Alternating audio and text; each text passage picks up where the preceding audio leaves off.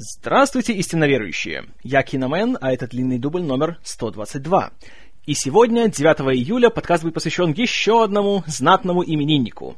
Тому Хэнксу, которому сегодня исполняется 56 лет. Ну а как лучше всего отметить день рождения Тома Хэнкса? Разумеется, пересмотреть Фореста Гампа. Именно это я и сделал, и именно о нем сегодня пойдет речь. Итак, Форест Гамп, 1994 год выпуска, экранизация одноименного романа-бестселлера за авторством Уинстона Грума. Uh, идея написать эту книгу пришла к Груму в начале 80-х, когда он разговаривал с своим отцом, и тот uh, рассказал ему небольшую историю о том, что когда он рос, то на его улице жил один uh, умственно отсталый парень, на котором все постоянно смеялись, издевались и делали его жизнь адом. Но затем, в один прекрасный день, его мать купила ему пианино и уже спустя один день после того, как он к нему прикоснулся, из окон его дома лилась музыка такая, как будто ее исполнял какой-нибудь виртуоз. И оказалось, что у этого парня были скрытые таланты в плане музыки. Эта история показалась Груму хорошим э, вдохновением для какой-нибудь литературной сцены. И впоследствии он начал развивать эту идею и этого персонажа, и написал роман под названием «Форест Гамп», который рассказывал об умственно отсталом человеке, с которым происходили потрясающие вещи, и который так или иначе принял участие в различных знаковых и потрясающих событиях 20 века, но при этом ввиду своей интеллектуальной недостаточности он это не осознавал и воспринимал просто как обычные бытовые явления. Книга была опубликована в 1986 году. Однако задолго до этого ее, скажем так, черновой вариант был разослан всем возможным продюсерам, агентам и руководителям больших студий в надежде на то, что кого-то заинтересует этот материал, и они купят права для создания художественного фильма, и это принесет прибыль обеим сторонам. Издательством, потому что на каждой книге это будет надпись Скоро эта книга станет э, большим голливудским фильмом, благодаря чему тиражи будет повышаться, а Голливуд будет готовить экранизацию очередного большого бестселлера, что уже будет гарантировать э, большую аудиторию, которая захочет его увидеть. И, в принципе, так и случилось. Э, рукопись попала в руки продюсеру Уэнди Файнерман, которая осталась от него в восторге, и она мигом вместе со своим партнером, продюсером Стивом Тишем, пошла на студию Warner Brothers и сказала им, что вот эта отличная книга, из нее нужно сделать фильм, он будет отличным. Студия Торрес была согласна, и тогда они приняли этот проект в разработку. Как это часто бывает, сценарий писать поручили самому автору книги. Уинстон Грум написал первый вариант сценария, который был воспринят, скажем так, очень неоднозначно, потому что он был очень близок к тексту книги, и ввиду того, что есть вещи, которые хорошо срабатывали в литературной форме, а на экране они смотрелись бы очень так неуместно, этот сценарий пришлось еще много-много раз переписывать. И некоторые элементы убирать, некоторые вводить, э, некоторые делать немножко поспокойнее, некоторые, наоборот, сделать более такими красочными и киношными. И у самой книги было много особенностей, которые не позволяли вот так вот в чистом виде ее экранизировать. Потому что Грум сам, когда писал ее, он писал ее как э, фарс и там было много сцен, которые в кино смотрелись просто смехотворно. Например, э, в книге были части о том, как наш главный герой летал в космос, э, Затем, когда он возвращался обратно на Землю, его космический корабль разбивался где-то в джунглях, где его ловило племя каннибалов. Э, там же он подружился с орангутаном, который стал его верным другом и сопровождал его до конца книги. Кроме того, он стал гроссмейстером по шахматам. Еще он работал в кино, снимался вместе с Ракел Уэлч. И было много таких вот очень гипертрофированных сцен, которые Грум намеренно делал такими вот э, глупыми и смехотворными. Что, конечно, в Голливуде не совсем приветствуется. Фарсы это скорее для французского кино, чем для американского, которое слишком, так знаете, более такое серьезное.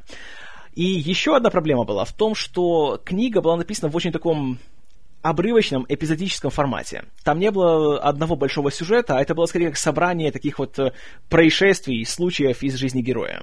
А в большом художественном кино слово «эпизодический» — это почти что ругательство. И таким образом, на протяжении ближайших пяти с лишним лет сценарий постоянно перебрасывали от одного сценариста к другому, интерес к нему то повышался, то утихал, и чем дальше все это затягивалось, тем меньше уже было спроса на экранизацию Фореста Гампа, и как-то даже руководство Уорнеров к нему остыло. Что, кстати, еще забавно, в том же 86 году, когда Файнерман уже активно разрабатывал Фореста Гампа у Уорнеров, ей предложили работать над еще одним сценарием под названием, приготовьтесь, «Человек дождя». Однако она отказалась, сказав, что у нее уже есть один проект фильма об умственно отсталом человеке, и два сразу она не потянет. А спустя много лет, давая интервью, у нее по глазам было видно, что ох, как же она об этом пожалела. Но уже ничего не поделать. Так вот, э, к началу 90-х, в принципе, Warner Brothers как-то уже остыли к этому проекту и даже уже готовы были продавать права на него какой-нибудь другой студии, потому что сами не планировали делать из этого фильм. Одновременно с этим, где-то году в 92-м, Уэнди Файдерман, сценарист Эрик Рот и актер Том Хэнкс познакомились и работали вместе над проектом под названием «Почтальон», который, забегая вперед, э, был превращен в полнометражный художественный фильм в 90 каком-то седьмом вроде, Э, там уже под руководством Кевина Костнера, который был и режиссером, и исполнителем главной роли, и он был еще одним гигантским провалом в его фильмографии, а Эрик Рот даже получил э, «Золотую малину» за худший сценарий года. Но это далекое будущее. А, так вот, в начале 90-х э, с Хэнксом ничего не получилось в плане почтальона но троица настолько была довольна вот этим вот э, совместным творческим процессом, что они решили, что надо бы сделать что-нибудь другое вместе. И тут Файнерман вспомнила, что а вот есть же, собственно, Форест Гамп, как раз Warner и собирается его продать, давайте-ка мы его возьмем и пойдем на Paramount, чтобы представить его руководителю студии Брэндону Тартикофу и попытать счастье. Хэнкс и Рот согласились, и втроем они пошли на Paramount, и там, как говорят, во многом благодаря Хэнксу они убедили руководство в том, что это потенциально прибыльная история, и из нее стоит сделать фильм и стоит вложить в него средства. Тогда же Эрик Рот взял сценарий и стал его переписывать по новой. И он создал окончательную версию сценария, по которой, собственно, и снимался уже окончательный фильм. И Рот внес ряд изменений в сюжет, в его канву, даже многие реплики поменял. Например, ключевая реплика, которая стала самой известной фразой всего фильма, про то, что Моя мама всегда говорила, что жизнь как коробка конфет. А в книге она звучала так. Позвольте я вам скажу, быть идиотом – это вам не коробка конфет. И таким образом из такой циничной фразы Рот превратил ее в такую духоподъемную. И кроме того, он э, больше сделал упор на романтическую историю, на историю взаимоотношения Фореста Гампа и его подруги детства Дженни, которая все время от него убегает, а он все время ждет, пока она вернется, и пока они будут вместе и будут жить долго и счастливо. И еще он э, немножко так поубавил политические подтексты книги, потому что там, среди прочего, э, как и в фи- фильме, Форс отправлялся на войну во Вьетнаме, и когда он вернулся обратно в Вашингтон, и когда он участвовал в одном из митингов э, протеста против войны, его спросили, что такое война во Вьетнаме? И он ответил так спокойно и грубо. I think it's a bunch of shit. И Рот посчитал, что как-то слишком это будет смотреться как-то так прямолинейно, банально, и надо как-нибудь все сгладить. Э, хотя сам он так и не придумал, как лучше это сделать, потому что он писал много вариантов, как таких более пафосных, знаете, более таких страстных таких монологов, так и всякие комедийные пробовал подходы к этому использовать, но ничего не получалось. А окончательный вариант придумал режиссер фильма Роберт Земекис. И именно ему пришла в голову сцена о том, что Форест подходит к микрофону, говорит, что все, что я думаю о войне в Вьетнаме, это... И тут какой-то злой солдафон выдирает все штекеры, которые подключены к динамикам, и аудитория не слышит, что он говорит в микрофон. А он-то не в курсе, и он говорит, говорит и говорит. А затем, когда микрофоны обратно подключают к динамикам, то уже он говорит, и это все, что я хотел сказать. И вот на этом все заканчивается. Что касается Роберта Земекиса, то он пришел э, к этому фильму где-то так в конце 92-го, начале 93-го. Он как раз недавно выпустил свой фильм «Смерти и к лицу», который э, так, не то чтобы сенсационно прошел в прокате, но, тем не менее, с, получил довольно положительные отзывы и получил еще и Оскар за спецэффекты, и вроде за... Нет, не за грим, за грим получил Дракула. И в целом Замекис славился как э, постановщик фильмов э, с очень э, интересными техническими находками, и он славился своими очень новаторскими подходами к спецэффектам. Э, разумеется, главным его произведением была трилогия «Назад в будущее», а также «Кто поставил кролика Роджера», фильм, который совмещал живых актеров и анимацию, а также вошел в историю благодаря тому, что это был единственный случай на сегодняшний день, когда на одном экране сошлись Бакс Банни и Микки Маус. И учитывая то, что сценарий Фореста Гампа подразумевал использование немалого количества спецэффектов, как очевидных для военных сцен, так и завуалированных. для кадров, когда мы видим кинохронику о том, как Форест встречается с президентами то Кеннеди, то Джонсоном, то Никсоном. И продюсеры понимали, что Земекис как раз тот, кому нужно обратиться. Он найдет правильный подход. Хотя нужно отметить, что Земекис был не первым э, режиссером, которому предлагали Фореста Гампа. Э, до него обращались к Терри Гильяму, который отказался, и к Барри Зоненфельду, который, правда, решил снимать сиквел к «Семейке Адамсов». Ну а у Земекиса не было других занятий, поэтому он взялся за Фореста Гампа. Чтобы обеспечить более спокойную работу, он сразу же наполнил съемочную группу людьми, с которыми уже успел поработать и выработать хорошие рабочие отношения, чтобы не пришлось заново притираться к новому коллективу. И среди прочих на фильме работали оператор-постановщик Дон Берджес, для которого это была первая работа с Земекисом, но с тех пор они работали почти на всех режиссерских фильмах Земекиса, включая «Контакт», «Что скрывает ложь», «Изгой» и «Полярный экспресс». Э, художник-постановщик Рик Картер, который работал над всей трилогией «Назад в будущее». Композитор Алан Сильвестри, также из «Назад в будущее». А уже монтировать готовый фильм поручили Артуру Шмиту, который работал также на «Назад в будущее».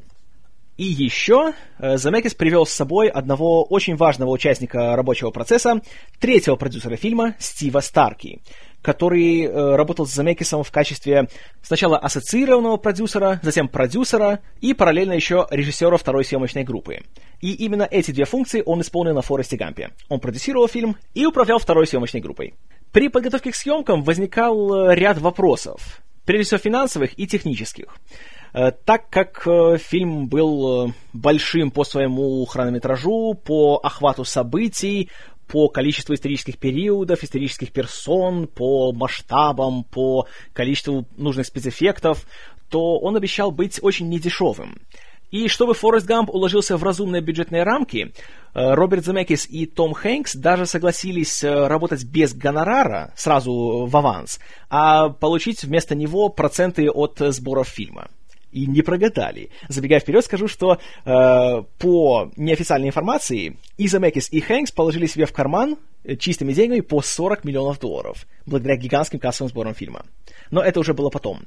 А что касается спецэффектов, то здесь э, Замекис обратился к своим старым товарищам из ILM — и руководить спецэффектами для Фореста Гампа взялся Кен Ролстон, один из членов-основателей компании, который работал, как помните, еще на оригинальной трилогии «Звездные войны» и еще на куче замечательных фильмов.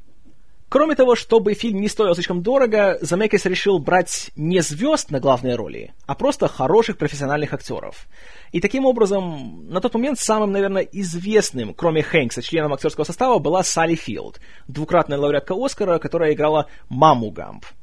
А в остальных же ролях появлялись э, знакомые лица, но не то чтобы большие звезды. Например, э, Дженни играла Робин Райт, которая была известна своей э, ролью в «Принцессе-невесте» Роба Райнера. Ну, а у нас она известна, конечно же, по сериалу «Санта-Барбара». Поэтому она много денег не просила. А боевого товарища Фореста, лейтенанта Дэна, сыграл театральный актер и режиссер Гэри Синиз, основатель знаменитой нью-йоркской актерской труппы Степпенволф, в которую также входили, среди прочего, Джон Малкович и Джон Аллен. Несмотря на то, что по сюжету Форест путешествовал по всему миру, съемки проходили исключительно в США, в штатах Южная Каролина и Джорджия, и они дублировали как вымышленный город Гринбоу в штате Алабама, так и джунгли Вьетнама. Кстати, о Вьетнаме. Чтобы надлежащим образом приготовить актеров э, к сценам во время войны, Замекис обратился к уже небезызвестному вам капитану Дейлу Даю, э, главному, наверное, военному консультанту всего Голливуда, который э, консультирует режиссеров и актеров практически любого военного фильма. И, как помните, первой его и самой знаменитой работой является «Взвод». Правда, здесь, в отличие от «Взвода», он не муштровал актеров в течение двух недель, а ограничился тремя днями но даже этого хватило, чтобы половина актерского состава его зауважала, а половина дрожала от страха при только упоминании его имени. И что еще забавно, хотя все декорации вьетнамских джунглей снимались в Южной Каролине, Дай, увидев их, сказал, что это, наверное, было наиболее близко к тому, что он сам видел во время войны, из всего, что он видел вообще на всех фильмах, на которых работал. А это, знаете ли, дорогого стоит. А вот к чему Хэнкс не готовился усердно в этом фильме, так это к игре в настольный теннис. По сюжету Форест становится настоящим чемпионом мира и отправляется в Китай, чтобы бороться с самым лучшим игроком оттуда и принять отстаивать американскую честь на чемпионате. Но в фильме все матчи по пинг-понгу снимались без шариков.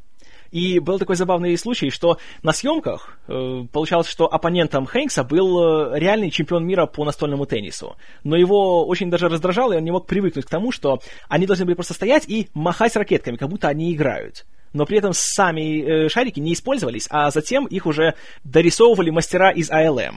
И бывали даже моменты, когда по оригинальному сценарию спецэффекты не должны были появляться в кадре, но Земекис просто считал, что какая-то сцена, допустим, она слишком какая-то скучная и пресная получается.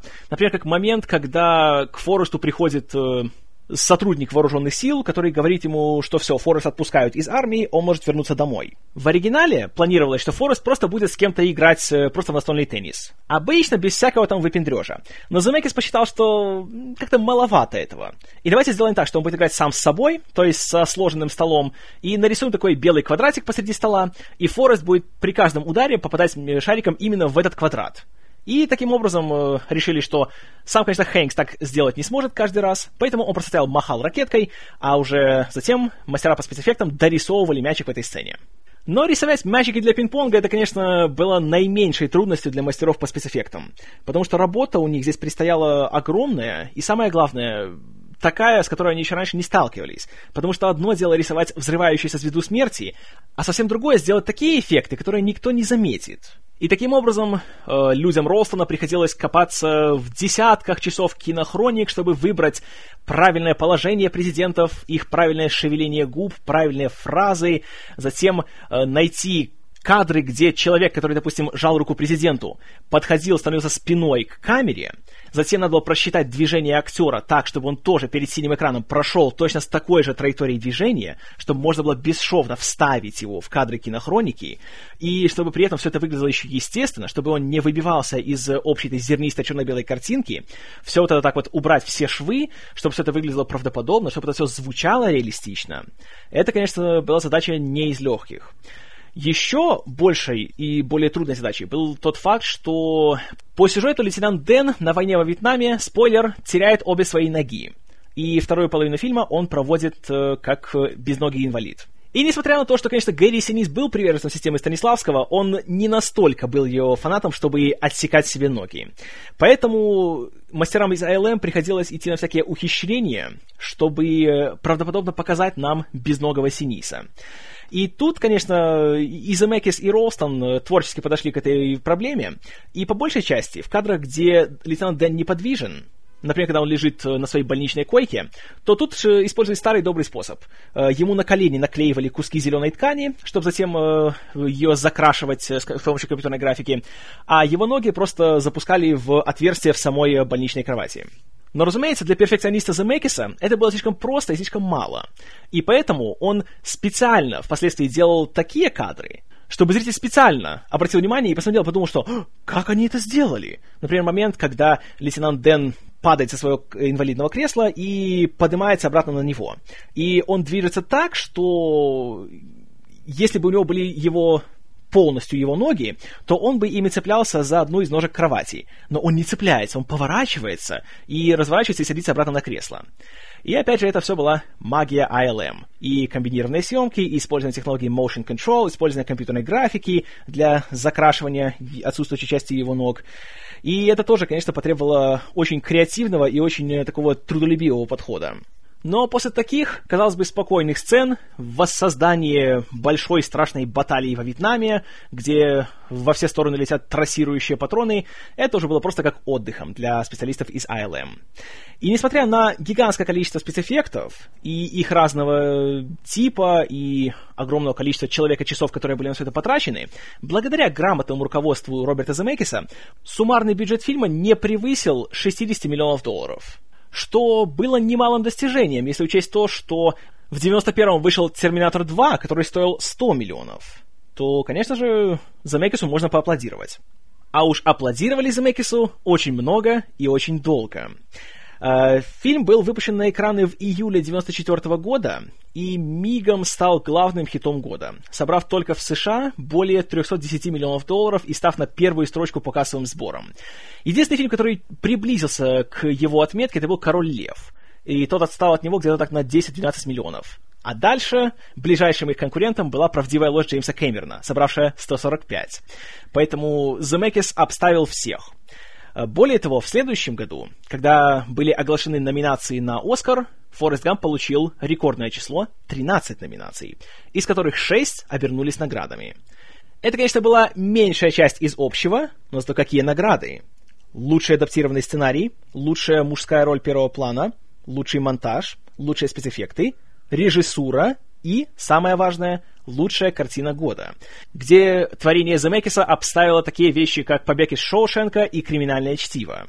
И все-таки, несмотря на мою гигантскую любовь к этим двум фильмам, которые я оба считаю настоящими современными шедеврами и фильмами, которые должен посмотреть каждый, все-таки я не могу не согласиться с решением Академии о том, что Форест Гамп на самом деле все-таки был лучшим фильмом того года. И причин так считать уйма. В этом фильме просто идеально подобрано все. От первого кадра до последнего титра. Начиная с самого первого кадра, когда мы видим, как э, перо летит где-то на ветру, так дрейфует себе в воздухе, опускается на шумную улицу, падает на чье-то плечо, затем ветром его обратно сдувает, и оно в конечном итоге пируэтами своими кружит по воздуху и приземляется возле грязных кроссовок нашего главного героя. И он сидит на остановке, и он начинает там рассказывать о своей жизни. Ну, точнее, не нам, а различным незнакомцам, которые ожидают общественного транспорта. И уже в этой первой сцене оптимально сочетаются вот все ключевые элементы. Во-первых, отличная операторская работа, такая, знаете, э, такая красивая, такая поэтичная, помпезная, и в то же время такая плавная, знаете, просчитанная, вот вылизанная буквально все до мелочей в каждом кадре. Спецэффекты, потому что это перо, когда оно летит, оно компьютерное. Но при этом никогда в жизни не подумая, что «Хм, какая хорошая компьютерная графика». Потому что выглядит, опять же, вот настолько убедительно, настолько фотореалистично. Отличная музыка от Алана Сильвестри. Вот у него здесь удалось то, что не удается почти никому в Голливуде. Он сделал музыку, которая одновременно такая, знаете, лиричная, такая трогательная, такая вот аж за душу берет. Но при этом в ней нет какой-то такой слащавости или слезовыжимательности, чем очень злоупотребляют многие другие композиторы, в частности Джеймс Хорнер. А вот у Сильвестри здесь такого нету, что тоже безумно приятно. Ну и, наверное, самый важный элемент всего этого фильма — это Том Хэнкс. Он в этой роли просто идеален. Вот это один из тех случаев, когда смотришь и не представляешь, как кто-либо другой вообще мог сыграть эту роль. И вообще, как можно было думать о ком-либо другом именно на вот эту главную роль. Потому что никакого другого актера, хотя талантливых актеров в Голливуде хватает, я не могу представить в роли Фореста Гампа. И это, наверное, самый большой ему комплимент. То, что он получил своего Оскара и став таким образом после Джейсона Робертса э, вторым на тот момент живущим актером, который получил два Оскара подряд, это заслуженно на все 110. И вот как он здесь его играет, здесь вот в этой роли идеально прослеживается одна из главных особенностей Хэнкса. У него, как и, если приводить аналогию с «Золотым веком Голливуда», он как Джимми Стюарт. А, потому что в чем была особенность Стюарта? В отличие от какого-нибудь, например, Кэрри Гранта или Спенсера Трейси, которые, знаете, были такими вот очень э, мужчинами из высшего общества, и такими элегантными и обаятельными, такими красавцами, Стюарт всегда казался таким более приземленным человеком и таким, как бы, э, вот своим. Знаете, человеком, как бы, таких из рабочих классов, которого можно встретить на улице, и с которым можно просто вот так вот поговорить. А Кэрри Гранта никогда не представляешь, сидящего в обычном каком-нибудь баре, и который после трудного рабочего дня пришел немножко, знаете, разрядиться. Его представляешь в каком-нибудь э, загородном клубе или на матче по полу. Так вот, э, у Хэнкса то же самое, что и у Стюарта он выглядит, несмотря на то, что у него внешность кинозвезды, но не чувствуется такого, знаете, такого барьера между ним и зрителем. И очень быстро вот к нему привыкаешь, как-то ему симпатизируешь, как будто вот он один из людей твоего окружения. Вот такая вот приземленность, это его, наверное, главная характеристика, и которую очень редко можно встретить у других актеров. Наверное, вот первый, кто приходит в голову, у кого есть такая же вещь, это, наверное, Мэтт Деймон. Вот он тоже, у него есть такая вот, знаете, вот, вот такой вот свой чел. Вот, да, он снимается в Голливуде, получает десятки миллионов долларов, но представляю, что вот это тот, с кем после бурного рабочего дня можно пойти в бар, пропустить по пиву и хорошенько поржать. Но я отвлекаюсь. Так вот, Хэнкс в этой роли, он чем интересен? В отличие от Фореста, который был в книге, где там явно говорилось, что у него аутизм, что он умственно недоразвитый, и все шло от этого в такой более серьезном таком ключе. Здесь нам не, не говорят открыто, что вот он, знаете, такой вот глупый человек. Потому что, на самом деле, он не глупый, он просто, он, он наивный. Вот эта такая детская невинность, у него она никуда не пропала, она осталась на протяжении всей его жизни. И многие считают это глупостью, а на самом деле просто он, он такой простой человек, то есть он такой незамысловатый, он чистый во всех смыслах. И благодаря этому его рассудок не затуманен всякими условностями и этими иллюзиями, которые мы сами себе создаем ежедневно, и которыми сами постоянно пользуемся, а затем от этого еще и страдаем. И поэтому у него нет такого вот чувства, когда он встречается с какой-нибудь знаменитостью или с президентом, что «а, вот все, это пик моей жизни, к этому все шло, и вот это самое важное». Для него нет, у него гораздо более простые вещи в жизни, которые он ценит и которые он любит. Это его семья, это его друзья, это те, кто ему дорог. И вот ради них он все, по сути, и делает а не ради какой-то славы, богатства и признания. И вот в этом такая, опять же, немножко ироничная нотка в сюжете, что как раз то, что ему не нужно, то он получает постоянно. При том, что миллионы других людей за то, чего он достигает на протяжении всего сюжета, готовы были бы все отдать. А ему это приходит просто так вот естественно. Потому что он вот именно идет по жизни, вот как по течению плывет. Не в смысле, что он, знаете, пассивный и он ничего не делает, а просто он принимает то, что есть, и он вот работает с тем, что ему дается. И что еще очень важно, хотя нам говорят, что Форест, он может не самый умный человек, но при этом он, он добрый, он благородный, он верный. И, ну, используя такую, знаете, банальную, такую клишированную фразу, может, у него не развит мозг, но сердце у него развито больше, чем кого-либо другого. И мне безумно нравится вот этот вот э, мотив, который использует в фильме Makers, ну и Рот в своем сценарии, о том, что Форест делает жизнь каждого, с кем он соприкасается, лучше. Все, вот с кем он встречается, он их э, как-то вот облагораживает, знаете, вдохновляет на что-то лучшее. И это бывает, конечно, комический момент, вроде того, как в детстве э, у него в доме останавливался, снимал комнату какой-то симпатичный молодой человек, у которого был футляр от гитары, и который на ней играл, и это оказалось, что это был Элвис Пресли, которого, кстати, если кому интересно, в оригинале, знаете, чьим голосом говорит Элвис? Курта Рассела. Угу. И э, Форест своей вот этой вот э, чудной походкой из-за металлической скобы на ногах, он вдохновил Элвиса на эти самые его легендарные движения бедрами на сцене. Или, конечно же, когда э, Форест постарше, когда его приглашают на телевидение, на вечернее шоу Дика Кевита, и там появляется Джон Леннон. Разумеется, Форест понятия не имеет, кто это такой. И когда он рассказывает о своей поездке в Китай, и он говорит, что у китайцев практически ничего нету, на что Леннон говорит «No possessions?» А затем Форест говорит, что они и в церковь не ходят, на что Леннон говорит «No religion too?» Кевин говорит «Hard to imagine». А Леннон отвечает «Well, it's easy if you try, Dick». И вот такие моменты, они, они оригинальные, они остроумные, и они просто чертовски смешные. Но вот это положительное влияние Фореста, оно ограничивается не только поп-культурой и э, создателями всяких наклеек для бамперов, типа «Shit happens» или маек с желтым смайлом и надписью «Have a nice day». А еще и оно распространяется на людей, с которыми он живет, с которыми он постоянно общается.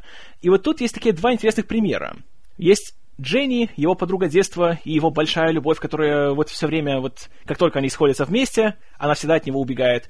И есть лейтенант Дэн, его начальник на войне, который был готов умереть на поле боя, как и все его родственники, что нам показывает э, в такой прекрасной нарезке кадров, что все предки лейтенанта Дэна погибли в каждой войне, в которой участвовали США, начиная от революционной войны против Англии и завершая Второй мировой. А Форест его спасает. И хотя поначалу лейтенант Дэн это не принимает, и он считает, что все, его жизнь просто впустую, потому что он не погиб героической смертью. Но благодаря влиянию Фореста и благодаря тому, что он... Причем, опять же, не стараясь, знаете, не прилагая усилий, а просто потому, что остается именно собой, он вместе с лейтенантом Дэном открывает свое дело по ловле креветок, что является его исполнением обещания его погибшему боевому товарищу Бабе, которого играет Майкл Ти Уильямсон. И вот этим совместным делом он э, так или иначе показывает лейтенанту Дэну, что в жизни есть нечто гораздо большее, чем только смерть, насилие и, в кавычках, героическая гибель. И как и весь фильм, их совместные сцены, они то смешные, то захватывающие, то безумно трогательные. Тут, конечно, тоже не обошлось без поп-культурных отсылок. Например, э, когда в 69 году Форест и лейтенант Дэн снова сходятся вместе, и лейтенант уже инвалид, и Форест за ним э, немножко так ухаживает. Есть сцена, где они в Нью-Йорке переходят через дорогу, и звучит песня Гарри Нильсона «Everybody's Talking». И напоминаю, это 69-й год, это ключевая дата. И когда они едут, э, таксист их не видит и едет слишком быстро и резко тормозит. Дэн ему стучит по капоту и говорит «Hey, I'm walking here!» И вот тут киноманы сразу поймут. 69-й год, everybody's talking, hey, I'm walking here, полуночный ковбой.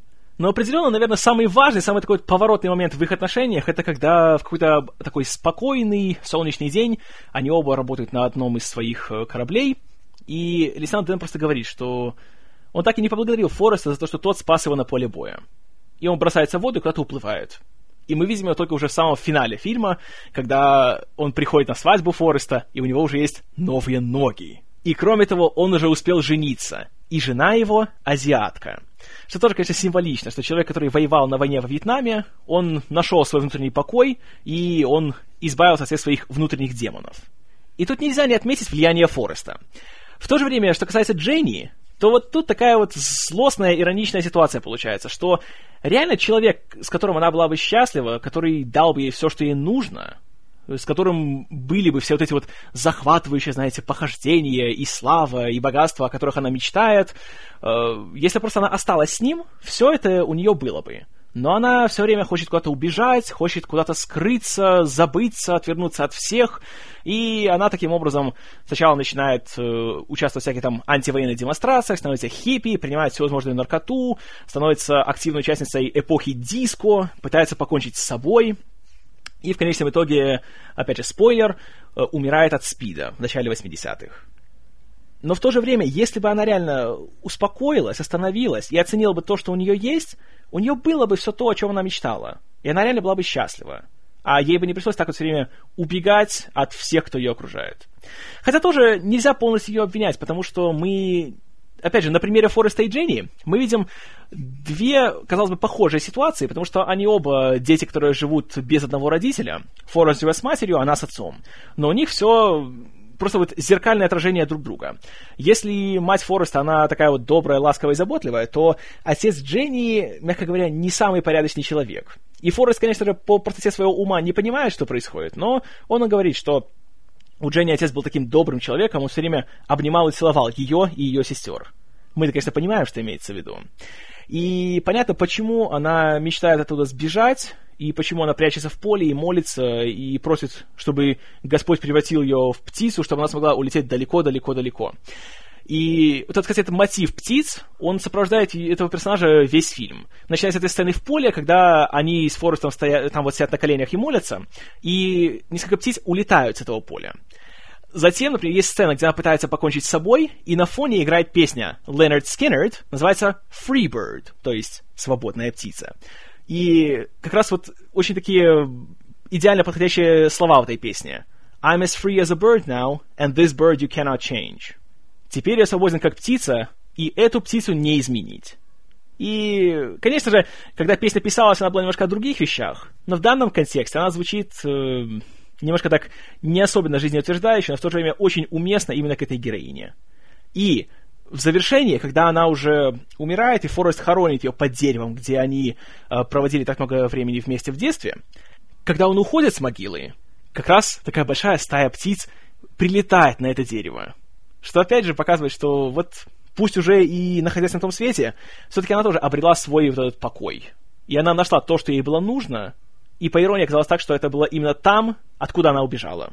И несмотря на то, что история Фореста и Дженни заканчивается трагически, и на протяжении всего фильма она едва ли романтична, и скорее Фореста становится жалко, чем реально, знаете, как-то за него болеешь и понимаешь, что да, да, если ты будешь долго ждать и долго терпеть, то все тебе вознаградится, все будет хорошо, то как раз тут э, Замекис особо, знаете, сахаром все это не посыпает, и зачастую Дженни выступает здесь в очень таком неблагоприятном свете, и так хочется ему сказать, что да что ты все на ней зациклился, не стоит она того. Но в этом как раз особенность Фореста, что вот настолько он именно верный. Вот у него есть вот эта одна его большая любовь, и он будет с ней до конца жизни. Чего бы это ни стоило и сколько бы ни пришлось ждать. И даже несмотря на то, что Форест остается уже без нее в конце, у него есть новый смысл жизни и новая причина радоваться каждому новому дню. Это его сын, Форест-младший, который, к его счастью, оказывается с нормальным интеллектуальным развитием, и он абсолютно нормальный, здоровый ребенок. И вот та сцена, когда Форест узнает, что это его сын, и вот этот момент, когда он спрашивает, что нормальный ли он, то есть все ли у него в, плане, в плане развития все хорошо. Вот как Хэнкс это играет, это просто поразительно. Уже за этот момент ему хочется дать Оскара. И даже не одного. Великолепная работа. Но, конечно, еще забавно то, что кто играет Фореста-младшего? Совсем еще маленький, но уже узнаваемый Хейли Джоэл Осмонд, который спустя пять лет чуть не получит Оскара за шестое чувство. Но, опять же, история Фореста и Дженни, она интересна не только сама по себе, вот, знаете, такая красивая, такая вот очень живописная, такая размашистая история любви, пусть и неразделенной, но еще и она интересна в таком более переносном смысле, в историческом, я бы сказал. Потому что вообще Форест Гамп это такой иллюстрированный учебник по американской истории второй половины 20 века. В принципе, даже и еще раньше, когда Форест нам объясняет, почему его назвали Форест, в честь э, генерала и героя гражданской войны э, Нейтана Бетфорда Фореста, который стал основателем Куклукс-клана. И тут мы тоже видим э, самого Хэнкса уже в таком старом более гриме, и он показан в таких сепийных тонах, знаете, в начале 19 нет, не в начале, простите, в конце 19 века, и тут тоже такая забавная вещь. Тоже, я уверен, вы не знали, что это спецэффект, потому что в реальности Здесь Земекис взял кадры фильма э, Дэвида Уорка Гриффита э, «Рождение нации» 15 года. И туда вставил кадры современного э, Тома Хэнкса и так вот склеил их с кадрами с Куклукс-кланом из «Рождения нации». Тоже очень интересно сделано, очень так э, креативно. Но затем продолжаем уже 50-е, и Форест э, там так или иначе соприкасается и с движением за гражданские права. Кстати, была еще вырезанная сцена, где он сталкивался с Мартином Лютером Кингом.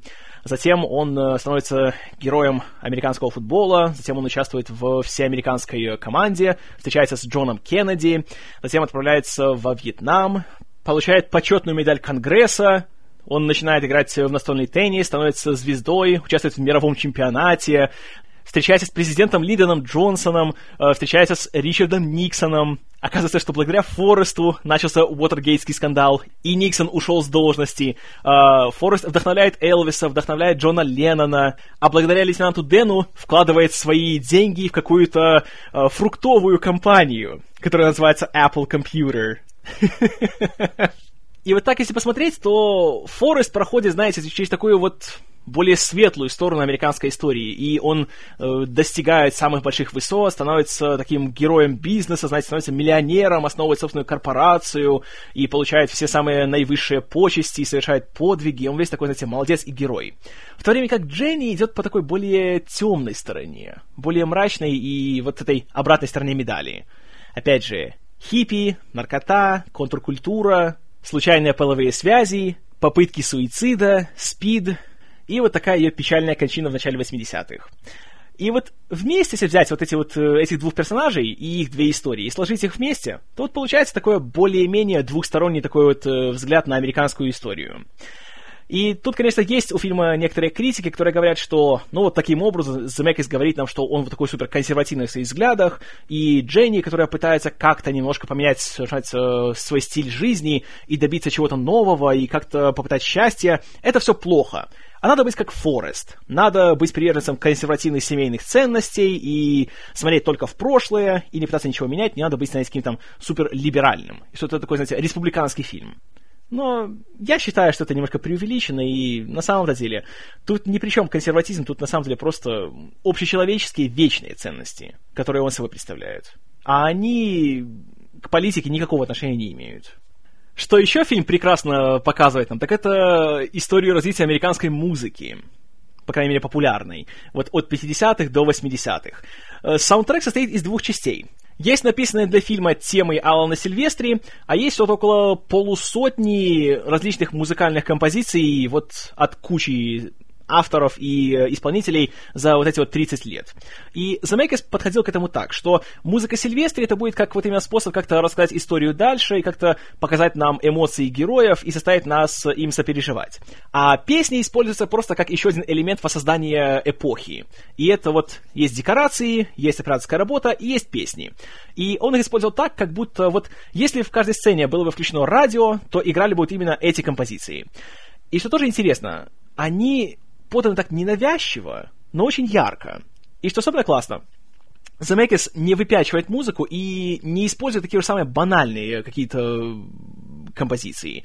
А если и используют, то, знаете, так, так немножечко. Например, какой-нибудь Джимми Хендрикс играет, мы знаем эти вот первые ноты All Along the Watchtower, поэтому не нужно целую песню здесь включать, чтобы до нас дошло, что вот именно этим он показывает нам 60-е, войну в Вьетнаме и тому подобное.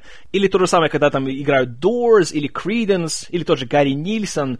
Понемножку, но сразу становится все понятно. Ты знаешь, где ты находишься, какой это год, какая это вообще атмосфера, какой это период в развитии американского общества. Очень классно сделано, очень так э, со вкусом, очень в меру, но в то же время очень насыщенно. И каждую сцену фильма можно буквально по частичкам разбирать, или какие-то визуальные такие моменты, или какие-то звуковые. И Замекис каждый кадр вот наполняет какими-то своими такими вот посланиями. И что тоже интересно, при подборе песен Земекис поставил одно важное правило. Они все должны быть американскими. Потому что это история именно про Америку, про ее людей, про ее вот именно развитие. Поэтому здесь, несмотря на то, что в те же 60-х было так называемое британское вторжение, знаете, там Beatles, Rolling Stones, The Who и тому подобное, Земекис решил, что это мы трогать не будем. Нам нужны именно американские исполнители. Поэтому в этом плане тоже саундтрек очень познавателен, очень, опять же, классно звучит, и как только фильм заканчивается, сразу хочется найти его и поставить в свой плейлист. Еще что мне дико нравится в этом фильме, а такое я могу сказать далеко не о каждой картине, это голос за кадром. Здесь на протяжении всех почти двух с половиной часов э, Форест нам рассказывает о событиях своей жизни и немножко так комментирует и говорит нам некоторые свои э, взгляды, догадки и тому подобное. И вот это как раз тот случай, когда голос за кадром не отвлекает, и он не показывает, что сценаристу просто лень как-то вводить какие-то элементы, поэтому просто лучше твой герой тебе их скажет за кадром. А здесь это именно, что смотрится естественно и даже необходимо. И без этих его комментариев не представляешь фильм. И что интересно, как это было сделано. Чтобы добиться некой правдоподобности в этом всем, Земекис сразу сказал Хэнксу, что он не будет записывать э, и читать с бумажки все эти свои комментарии в студии, а он их снял на камеру, вот именно в декорациях этой автобусной остановки, где он сидит в 80-х и рассказывает всем этим своим случайным знакомым, э, что с ним происходило в его жизни. И первые три дня съемок Хэнкс просто сидел перед камерой и вот так вот наизусть рассказывал все свои эти монологи. А уже затем Замекис их э, записывал отдельно, и уже слушая их, он э, вырабатывал ритм каждой сцены. И он даже порой пускал э, эти вот э, закадровые монологи Фореста, чтобы все представляли примерно, где нужно сделать паузу, где нужно что-то сделать быстрее, где медленнее. И таким образом вот мы видим такой эффект того, что закадровый рассказ, э, он идеально накладывается на события, которые происходят в сцене. Ну и, конечно, есть э, много таких классных таких шуток на эту тему, о том, что Форест сказал что-то, например, «Баба знал все, что только можно знать о ловле креветок». И баба говорит в кадре, «Я знаю все, что только можно знать о ловле креветок». Или тоже такие уже более тонкие шутки, типа, когда Форест рассказывает, как они ходили по джунглям Вьетнама, и он говорил, что они целыми днями только везде ходили и искали какого-то парня по имени Чарли. Так что в этом плане в фильме тоже очень много оригинальности, остроумия и юмора. Но в то же время никогда не возникает такое чувство, что Земекис э, отвлекается, и что вот он распыляет свое внимание, и никогда не, нет такого чувства, что вот сейчас фильм распадется на куски, и это будет просто собрание эпизодов. А как раз-то все получается так, что формируется одна большая, цельная, такая плавная история. И это, конечно, немалое достижение. Я думаю, что в руках менее опытного и талантливого режиссера получилось бы далеко не так хорошо. И то, что он получил Оскара за это, заслуженно на все сто. Как и награда за спецэффекты. Вот они здесь, это, наверное, идеальный пример того, как можно использовать спецэффекты, опять же, и компьютерную графику, и зеленые экраны, комбинированные съемки, и что угодно, для того, чтобы просто рассказывать историю. И есть десятки сцен в фильме, когда смотришь и думаешь, и за что ему дали Оскар за спецэффекты? Просто показывают сцену, вон два человека играют в настольный теннис. А когда посмотришь, как, что делалось, хватаешься за голову и понимаешь, что ничего себе! И Форест Гамп доказывает старую-старую, как мир, аксиому о спецэффектах, о том, что самые лучшие спецэффекты — это те, о которых никогда в жизни не подумаешь, что «О, это спецэффекты!» И такие фильмы, как «Форест Гамп» или «Бенджамин Баттон» — это наилучшие тому примеры. И что касается Оскаров, то я абсолютно полностью согласен со всеми шестью наградами. И если честно, знаете, была бы моя воля, я бы считал седьмую Гэри Синису. Потому что он, ну, чертовски хорош в этой роли. Лейтенант Дэн получился замечательным персонажем, интересным, знаете, немножко трагичным, и в то же время бесконечно таким вот знаете, за него вот переживаешь, за него болеешь. И когда в конце он меняется, знаете, он проходит свою трансформацию, он становится лучше как человек, то реально за него просто радуешься. И тут заслуга актера на все сто процентов. И, кстати, такой забавный э, немножко случай, такое немножко пророчество получилось в фильме. Есть сцена, когда Форест и лейтенант Дэн сидят в баре, и Форест говорит ему, что он собирается начать свой бизнес по ловле креветок в честь бабы. А, лейтенант Дэн смеется и говорит, что «Ага, ну конечно, так ты все это и сделаешь». И звучит такая фраза «Как только ты станешь капитаном корабля по ловле креветок, я стану астронавтом». Спустя год после выхода Фореста Гампа на экран вышел фильм Рона Хаварда «Аполлон-13» где Гэри Синис вместе с Томом Хэнксом сыграл астронавта. И еще интереснее, в последние годы главная такая самая известная роль Гэри Синиса, она на телевидении, в сериале CSI Нью-Йорк. И вот забавное совпадение. Фамилия лейтенанта Дэна Тейлор. То есть его зовут Дэн Тейлор.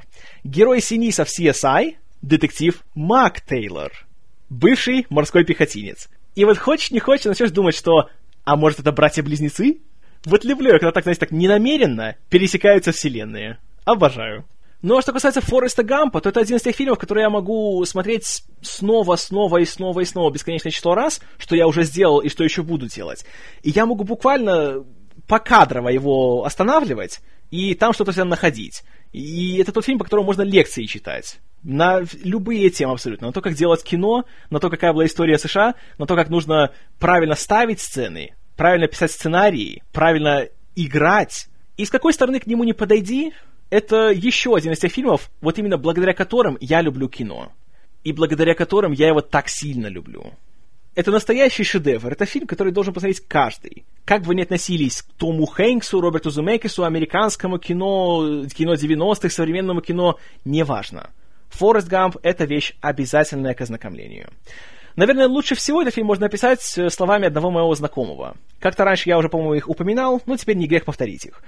Э, когда я давал ему видеокассету с фильмом, он его посмотрел, и он сказал простую такую фразу, что вот по этому фильму можно учиться, как надо жить. И это, на мой взгляд, идеально его описывает. И мне добавить здесь нечего. 10 баллов из 10. Рекомендую обязательно к просмотру. А если вы смотрели, пересмотрите. Не пожалеете. Ну, разве что пожалеете о том, что на сегодняшний день таких фильмов уже большие студии не снимают. Увы. Но не будем о грустном. А давайте лучше будем о том, что вы думаете о фильме «Форест Гамп». Пожалуйста, пишите мне в комментарии. Буду очень рад вашим отзывам. А также не забывайте, что вы можете прислать мне свои аудиовопросы для обратной связи, которая будет в 130 выпуске, по имейлу, который вы увидите в шоу-нотах. Ну, а до следующего раза. Спасибо за внимание. С вами был Киномен. И «Человечнее человека» — это наш девиз.